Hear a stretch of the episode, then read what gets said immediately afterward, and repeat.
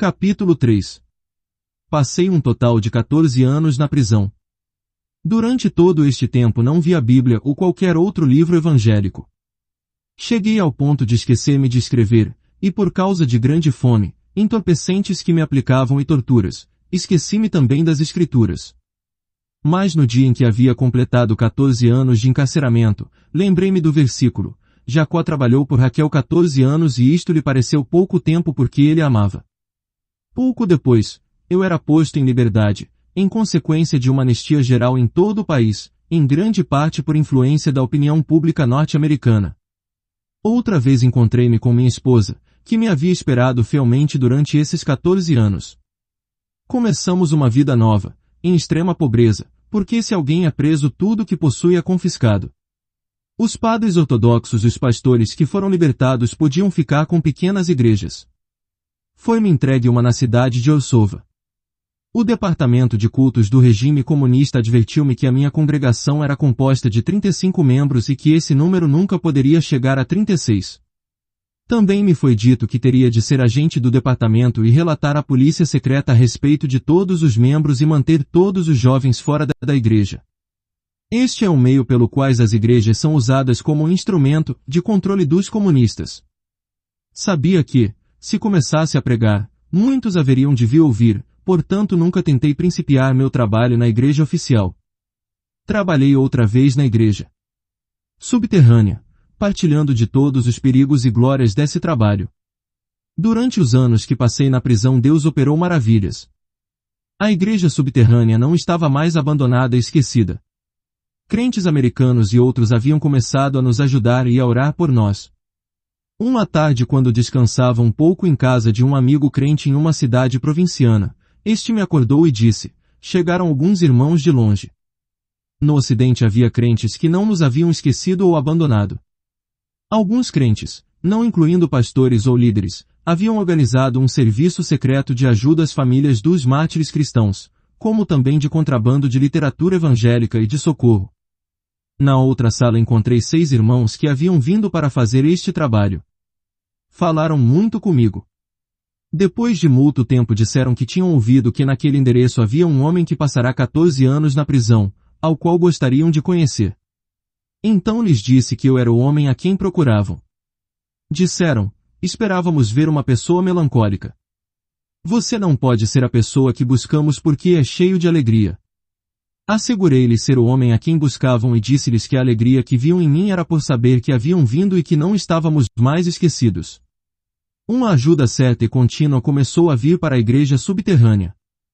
Por canais secretos conseguimos muitas bíblias e literatura evangélica em geral, como também ajuda material para as famílias dos mártires cristãos. Agora com a ajuda destes, nós, da igreja subterrânea, podíamos fazer um trabalho bem melhor. Não era apenas o fato de nos trazerem a palavra de Deus, mas também o de sabermos que éramos amados. Eles nos trouxeram uma palavra de conforto. Durante os anos de lavagem cerebral ouvíamos com muita frequência, ninguém mais os ama, ninguém mais os ama, ninguém mais os ama. Agora víamos crentes, tanto americanos como ingleses que arriscavam a vida para mostrar que nos amavam. Aceitando nossos conselhos, desenvolveram técnicas do serviço secreto. Penetravam em casas já cercadas pela polícia secreta, a polícia não sabia que haviam entrado. O valor dessas Bíblias contrabandeadas por tais homens jamais pode ser entendido por pessoas livres, americanos ou ingleses, que nadam em Bíblias. Minha família e eu não teríamos sobrevivido não fora a ajuda recebida dos crentes que oravam por nós. O mesmo acontece com muitos pastores ou famílias de mártires da igreja subterrânea nos países comunistas. Posso dar testemunho de minha própria experiência a respeito da ajuda material e, mais ainda, da ajuda moral que nos foi dada pela missão cristã europeia da Inglaterra. Para nós, seus homens foram como que anjos enviados por Deus.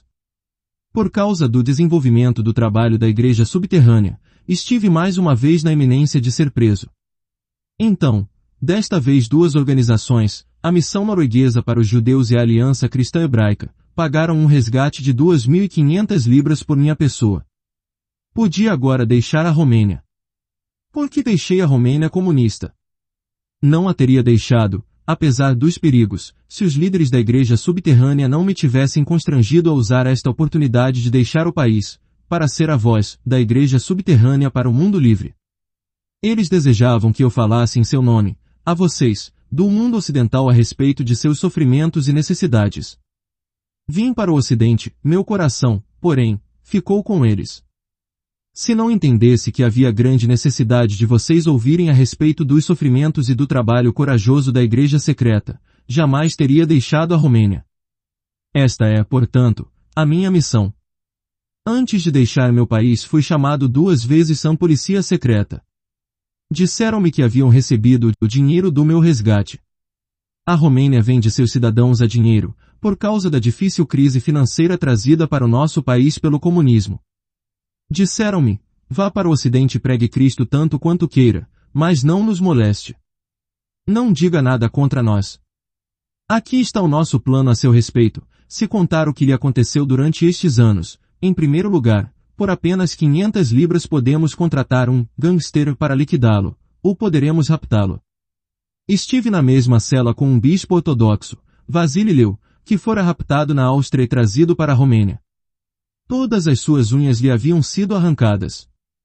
Estive também com outros raptados em Berlim. Recentemente romenos foram raptados em Paris e na Itália.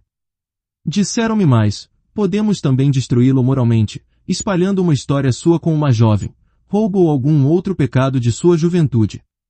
Os ocidentais, especialmente os americanos, deixam-se enganar facilmente. Depois de me haverem ameaçado, permitiram-me vir para o ocidente. Tem muita confiança no processo da lavagem cerebral pelo qual passei. No Ocidente existem muitos que, como eu, passaram por lavagem cerebral, os quais foram reduzidos ao silêncio. Alguns deles até mesmo louvam o comunismo depois das torturas porque passaram. Os comunistas estavam bem seguros de que eu também guardaria silêncio. Assim, em dezembro de 1965, eu e minha família deixamos a Romênia. Meu último ato, Antes de partir, foi visitar o túmulo do coronel que me mandou prender e decretou os meus anos de prisão. Coloquei uma flor sobre o seu túmulo. Fazendo isso, dediquei-me a trazer as alegrias de Cristo, que tenho, para os comunistas, que são tão vazios espiritualmente. Odeio o sistema comunista, mas amo os seus homens. Odeio o pecado, mas amo o pecador. Amo os comunistas de todo o meu coração. Eles podem matar os crentes, mas o amor que estes têm por aqueles que os matam, esse amor eles não destroem. Não tenho o menor rancor aos comunistas, nem mesmo aos meus torturadores.